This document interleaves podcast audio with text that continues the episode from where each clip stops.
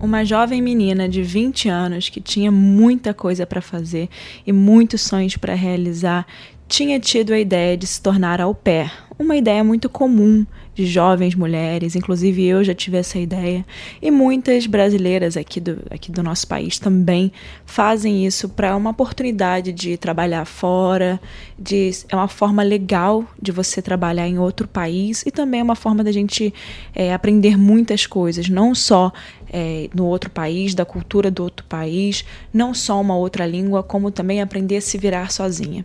E essa foi a escolha de Sophie Lionette, que parecia uma ótima escolha, é uma ótima escolha, mas a família era completamente errada. O caso de hoje é um caso um pouco pesado, então se você não está se sentindo muito bem, eu indico que você não escute esse caso essa semana pule para outro, vai escutar outro. A gente tem aqui diversos casos, é, são muitos casos mesmo. Então, dá uma olhada em outro se você não estiver se sentindo muito bem. É um caso um pouco pesado, não mais pesado do que outros que eu trouxe aqui, mas é, eu não sei explicar. Esse me afetou um pouco também. Então, eu indico que se você não estiver se sentindo muito bem, vai para outro episódio aí. Enfim, hoje eu vou falar sobre o caso da Sophie Leonet e eu vou começar não falando pela Sophie, não falando da Sophie. Então eu quero que vocês entendam um pouco. É, eu vou falar muito das pessoas que fizeram isso com ela. Então, vou chamar aí a vinheta e vamos pro caso essa semana, mas claro, antes, vai lá no seu Instagram, compartilha aqui no Spotify ou qualquer lugar que você esteja escutando, dá para compartilhar nas redes sociais que você está escutando o podcast. Isso é muito bom. A gente alcançou o top 30 recentemente do Spotify Brasil e eu quero chegar ao top 20, top 10. Então, para isso acontecer, eu preciso da ajuda de vocês. Eu faço isso aqui sozinha. Inclusive, vou viajar semana que vem, vou tentar gravar viajando mesmo. Enfim, eu preciso muito da ajuda de vocês. E antes aí da gente ir pro caso, por favor, compartilhem com algum amigo, compartilhem nas redes sociais de vocês. Meu Instagram é arroba e arroba. Então agora eu vou chamar aí a vinheta e vamos pro episódio dessa semana.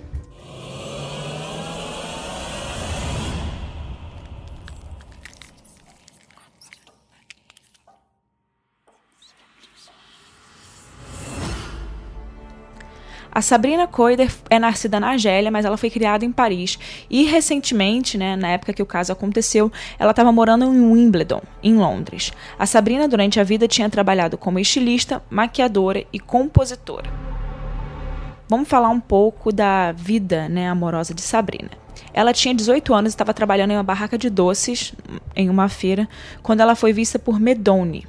O homem mais velho começou a ficar de olho nela, a acompanhar um pouco ela, e eles começaram um relacionamento. O casal viveu junto por 17 anos e até teve um casamento muçulmano ilegal.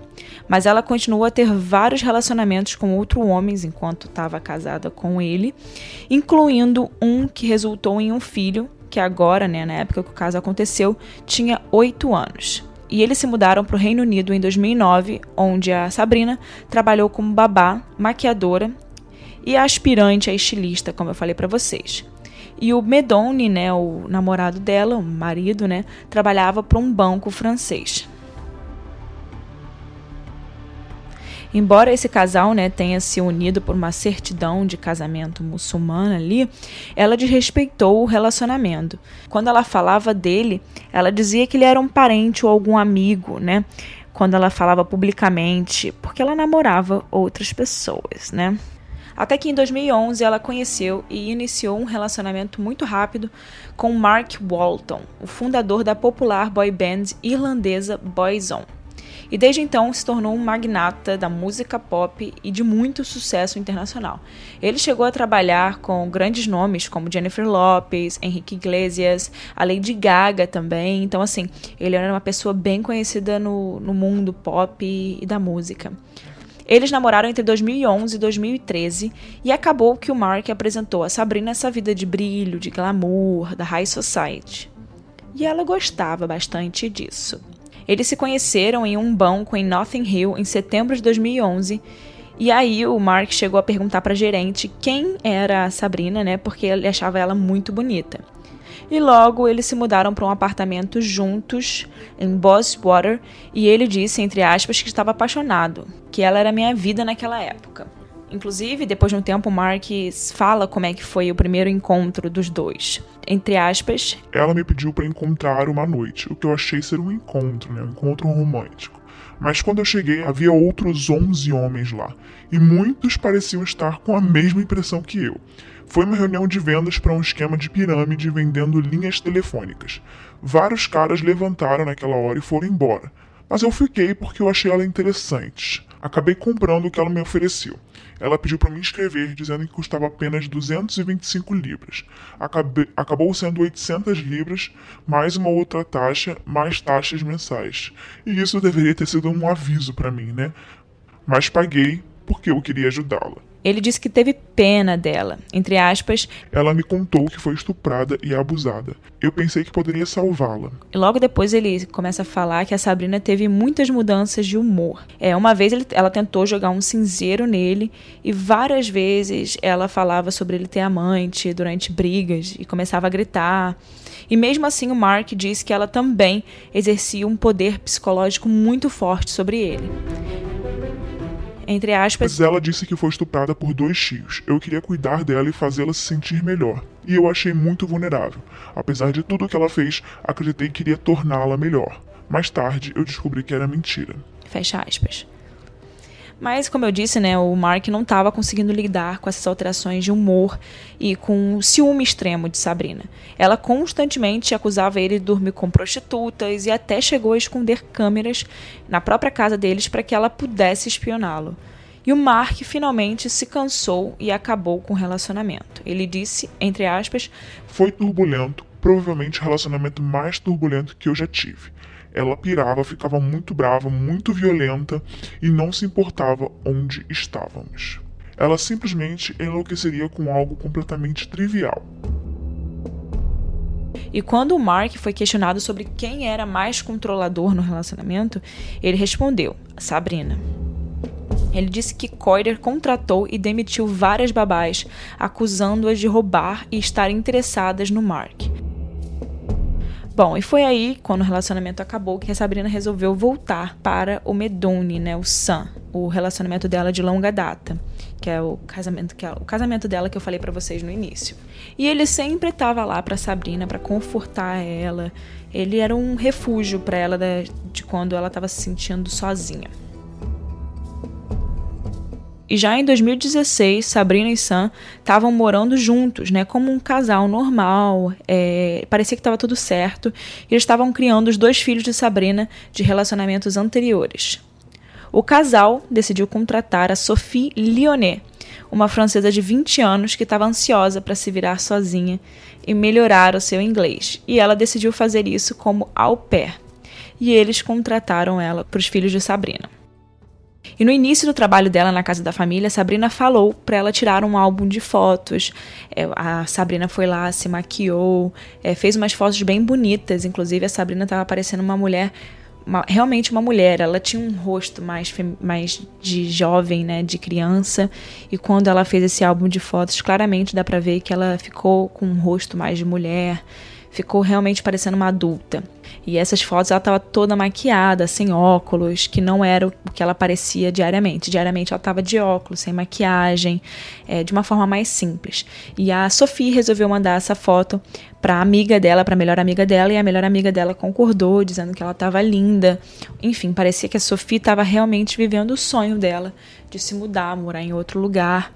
E, enfim, sair da França e ir para Londres e conhecer uma nova cultura, uma nova, uma nova língua e trabalhar como au pair. Lembrando que au pair não é um trabalho de babá convencional, né? É um trabalho de babá para você morar em outro país. Quando você é contratada como au pair, você tem o direito de ir para outro país, para outro lugar, é, pela lei, e é uma das formas mais baratas de fazer intercâmbio. Então, na verdade, a Sabrina não era uma babá como muitos jornais, quando aconteceu o caso, divulgaram. Ela era uma intercambista que estava fazendo au pair para fazer intercâmbio. E quem não conhece, é uma das melhores formas de se fazer intercâmbio mesmo, porque você gasta muito pouco, já que você fica na casa de outras pessoas e acaba ajudando é, para cuidar das crianças, acaba ajudando ali na rotina da família por um valor baixo. É um valor bem baixo, mas você também recebe uma casa, né? Mas logo depois que a Sophie chegou, as coisas começaram a mudar um pouco. Ela foi forçada a trabalhar muito por um pequeno pagamento. E a partir daí, os vizinhos e as pessoas que conviviam com a família começaram a sentir a Sophie um pouco mais diferente, um pouco mais cabisbaixa, menos feliz. Não parecia realmente a menina que chegou é, lá cheia de sonhos e etc. Só que ela também não tinha uma personalidade de ter muitas amizades, ela era mais na dela mesmo. Então acabava que as pessoas não percebiam tanto o que podia estar acontecendo entre as quatro paredes, né, dentro daquela casa, porque ela era uma pessoa mais na dela mesmo. E vale falar aqui que a Sophie passava muito tempo cuidando das crianças, muito mais tempo do que uma au pair normal. Inclusive, as pessoas achavam que a Sophie era parte da família, ao invés de achar que ela era realmente uma pessoa contratada, porque ninguém trabalharia tanto cuidando de criança se não fosse alguém da família. Era isso que as pessoas acreditavam, porque realmente ela trabalhava muito cuidando das crianças. Ela praticamente não fazia nenhuma outra coisa. E depois de um tempo da Sophie trabalhando na casa, a Sabrina começou a acreditar que a Sophie era uma espiã que foi enviada por Mark para destruir ela e a sua família. Sim, Mark. O relacionamento de Sabrina, de Sabrina de 2011 a 2013. E assim, já tinha passado um bom tempo, né? Estavam em 2017 e ela ainda falava do Mark, né? E essa ideia não tinha base nenhuma na realidade, era uma ideia da cabeça da Sabrina. Mas a Sabrina conseguiu convencer o Sam, né, o namorado dela, que aquilo era verdade.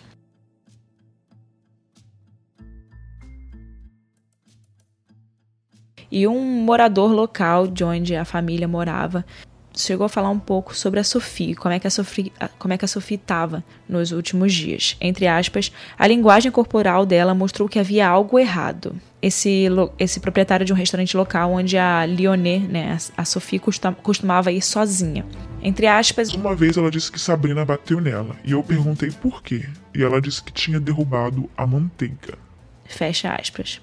E tudo começou quando Sabrina acusou a jovem francesa de roubar um pingente de diamantes e começou a conspirar contra ela, fazendo várias acusações estranhas e bem bem malévolas mesmo, sabe? O abuso de Sabrina e Sam contra Sophie começou com eles negando comida e tratando ela como uma escrava. De fato, ela era uma escrava. Ela trabalhava muito mais do que o normal e não era bem tratada. Depois isso evoluiu para maus tratos físicos, como tapas, espancamentos com cabos elétricos e outras coisas, outros instrumentos também. A Sabrina disse a Sophie que ela só poderia ir embora se ela confessasse que estava trabalhando para Mark Walton e que estava drogando o Sam, a pedido do Mark. As negações de Sophie, né, dizendo que aquilo não era verdade, que aquilo era, não existia, é, resultaram em horas de interrogatório e tortura. É, e tudo foi capturado por imagens por Sabrina e Sam no celular deles. Eu vou citar aqui alguma dessas coisas que eles conseguiram gravar entre aspas. Então, onde fica a casa de Mark Walton? Por que você gosta dele? Ele é encantador. Não acho que ele abusou de você. Você queria. Fecha aspas. Disse Sabrina ao pé em uma das sessões finais, de, de acordo com o jornal Telegraph. Entre aspas. E sempre que você volta para casa, sinto o cheiro de sexo. Fecha aspas. E no fim, a Sophie já estava sem forças e em um estado completamente deplorável. E ela acabou resolvendo fazer uma falsa confissão, na esperança de que a Sabrina cumprisse a promessa que ela tinha feito e libertasse ela.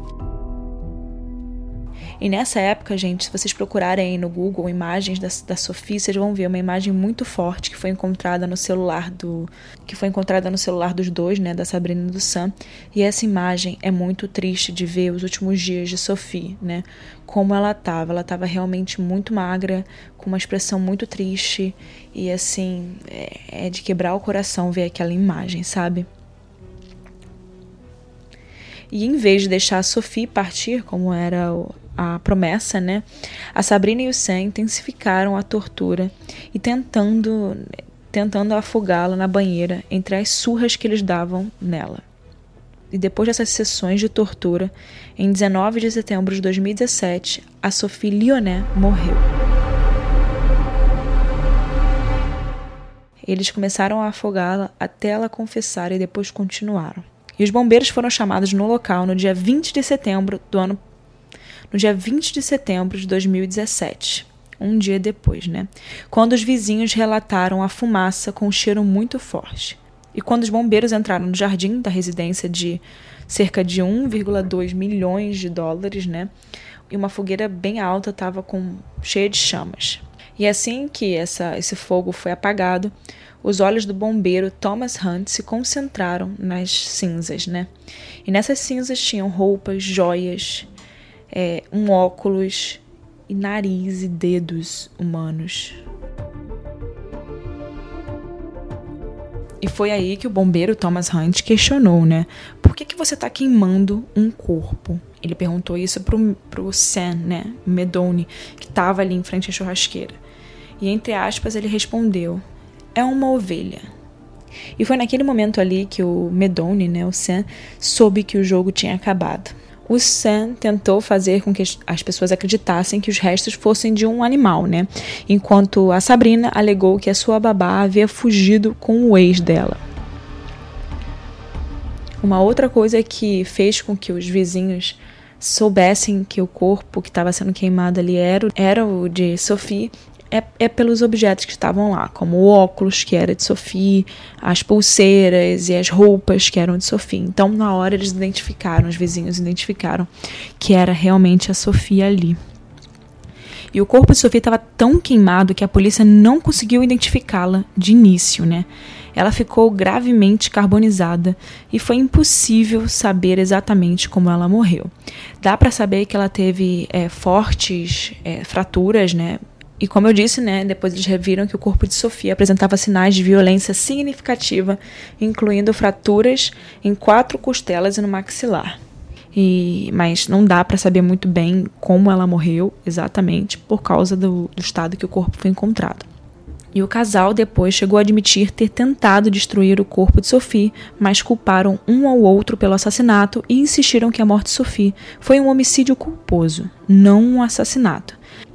Mas só que as gravações que eles fizeram das sessões de tortura contradiziam as suas histórias. A Sabrina Coider e o Sam Medone foram condenados à prisão perpétua com uma pena mínima de 30 anos. O juiz Nicholas Hilliard disse ao júri que o caso revelou os sinais de um, de um tipo de psicose conhecida como folie à deux, que seria uma, é uma loucura dois, né? Onde uma ilusão é passada de uma pessoa para outra, com a Sabrina sendo a força motriz, né? Lembra do primeiro caso do podcast, o caso dos irmãos necrófilos?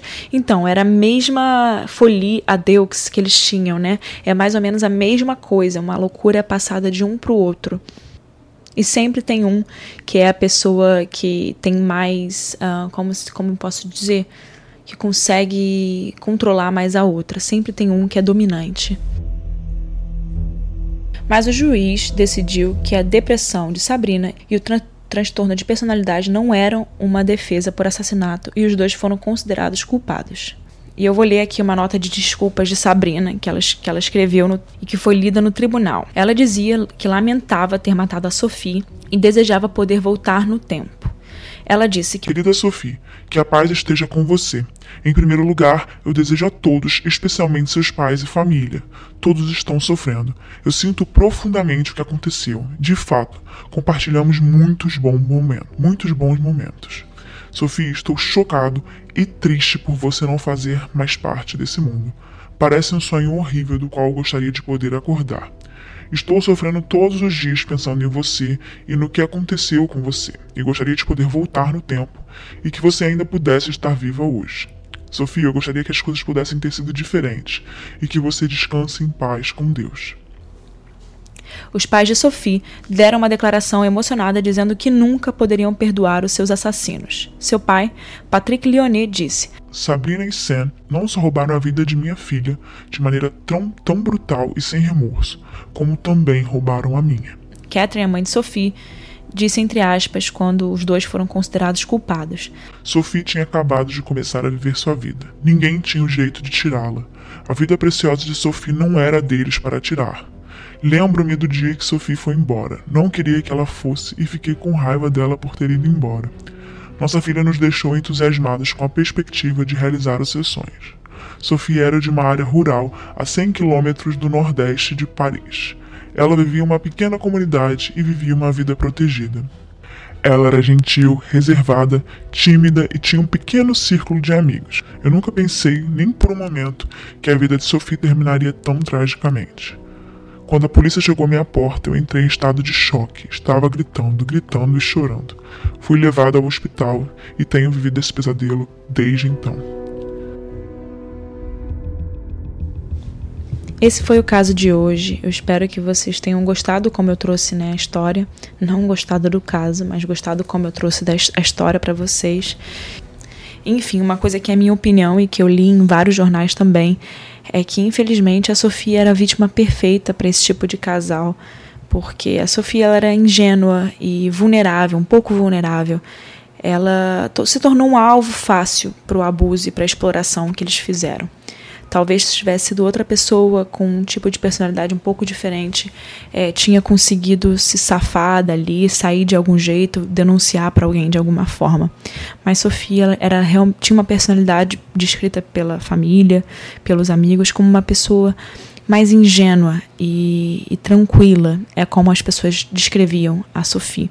Não estou dizendo nada que ela merecia isso, pelo, pelo contrário, gente, nunca, nunca nunca vou dizer isso, mas que realmente isso facilitou para Sabrina e o Sam fazerem o que eles queriam fazer, porque realmente a Sabrina, a Sofia era uma pessoa muito tranquila, tímida, ela era gentil, tentava ajudar sempre, e isso facilitou com que as coisas acontecessem da forma que eles queriam, né? Que eles queriam manipular. Que a Sabrina também era uma pessoa que você via, você vê pelos antigos relacionamentos dela, ela manipulava os outros mesmo, ela era meio maligna. Era meio maligna, não, ela é uma pessoa meio maligna, é, um distúrbio ali de, na cabeça, né, mental. Enfim, é, tomara que a, se a Sofia esteja bem, né, onde, onde quer que ela esteja. Mas é um caso muito bom aí para a gente sempre levar na memória. E principalmente vocês que queiram fazer é, intercâmbio, não deixem de fazer por causa desse caso. Assim, é um em um milhão. Claro que isso nunca acontece, acontece e poderia acontecer em qualquer outro tipo de, de intercâmbio, não precisa ser um intercâmbio de au pair. Poderia ter acontecido com qualquer. Não, não é porque ela estava fazendo intercâmbio que isso estava acontecendo. Enfim, não, não deixem de fazer intercâmbio por causa disso. Mas é legal a gente conhecer esses casos e saber dessas coisas que acontecem também, né?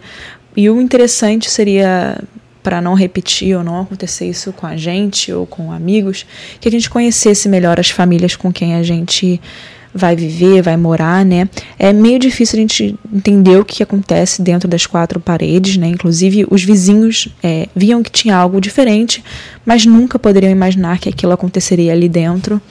Mas realmente chegar ver como é que a família mora, como é que é a situação, enfim, pesquisar um pouco sobre a família. É um pouco, é um jeito bom da gente conseguir às vezes entender um pouco quem são aquelas pessoas, né? Enfim, esse foi o caso de hoje. É, já peço para que vocês compartilhem, enviem para alguém que vai gostar. E até semana que vem, quarta-feira, eu vejo vocês aí de novo com mais um caso. E deixa uma recomendação de caso que você queira escutar aqui lá no Instagram.